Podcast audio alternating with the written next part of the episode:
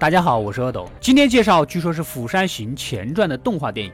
首尔站故事开始，女主一觉醒来，发现自己男朋友不在，穿好衣服刚出门，包租婆又开始催房租。女主来到网吧，果不其然，自己男朋友在这里，竟然在替自己发布招嫖信息。她男朋友长得还蛮像大鹏的，两个人吵了起来。言语中，女主以前也干过这种事儿，但她坚决不想再做。大鹏很生气，以分手做要挟，便离开了。女主啊，你竟然小小年纪十九岁就做这个事情，不是我说你啊，你也真是的。看在你大长腿的份上，我原谅了你。另一边，一个老头不。步履蹒跚的从人群中走过，浑身散发着臭味。老头的弟弟发现他身上有伤，好像快死了，赶紧叫来地铁站的工作人员。结果回头发现尸体不见了，在一个街角又看到自己的哥哥竟然在啃一具尸体，说着便朝自己扑过来。大鹏还是私下接待了前来消费的嫖客，哪知道他是女主的老爸。女主比较叛逆，早几年就离家出走，一直都在外漂泊。大鹏打来电话，女主正在气头上就没接。大鹏只有暂且带着女主老爸回到出租屋再说。但是发现公寓里的人都变成了丧尸。疯狂的袭击他们，幸好女主老爸攻击力还比较高，两人不得已躲进了厕所。女主也不想回出租屋了，无处可去，只有到地铁站里面露宿一晚。还没找到空位，就看到大批僵尸冲向自己，女主只能跟着人群乱跑，大长腿跑的就是快。这还不说，女主闪避技能就像是点满了一样，僵尸根本碰不到她。几个人跑到了派出所，将自己关在了牢笼里面，里面的一个警察也被咬伤了。你这样过不多久岂不是要变异？太危险了，要不你先出去吧。来到大鹏这儿，女主老爸带着大鹏顺着水管爬到了天台，计划让大鹏先去吸引丧尸，女主老爸再悄悄的去拿车，然后两人再一起逃走。大鹏是不答应也得答应，虽然略有危险，但是两人还是安全的逃走了。回到女主这里，这倒霉的孩子果然也开始变异，他还天真的以为是这群流浪汉在搞暴动，反清复明吗？啊！三点暗藏革命宗，入我鸿门莫通风。养成锐气复仇日，誓灭清朝苍井空。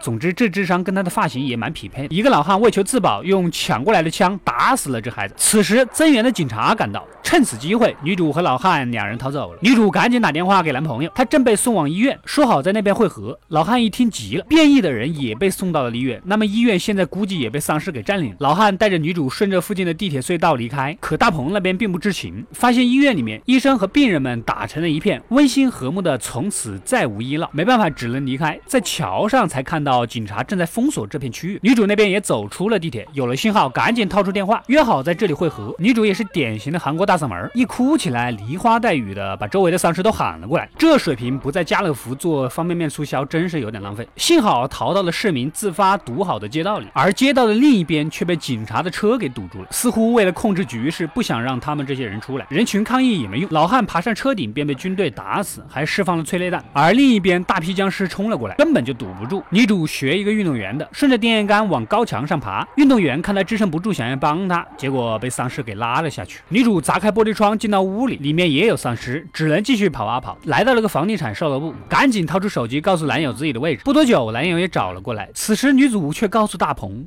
这个人根本就不是自己的父亲。原来女主以前在他那里工作，偷走了他一大笔钱，所以他一直在找女主。他就是要带女主回去好好还债，好吧？但是外面世界已经那个鬼样子了，你还要钱做什么？你有命花吗？啊！男友为了救女主，想要悄悄从背后袭击，但是不知道为什么喜欢大喊一声，结果被大汉两下给杀死。女主趁机逃走，又想从背后悄悄的砸晕大汉，但是也喜欢大喊一声再砸。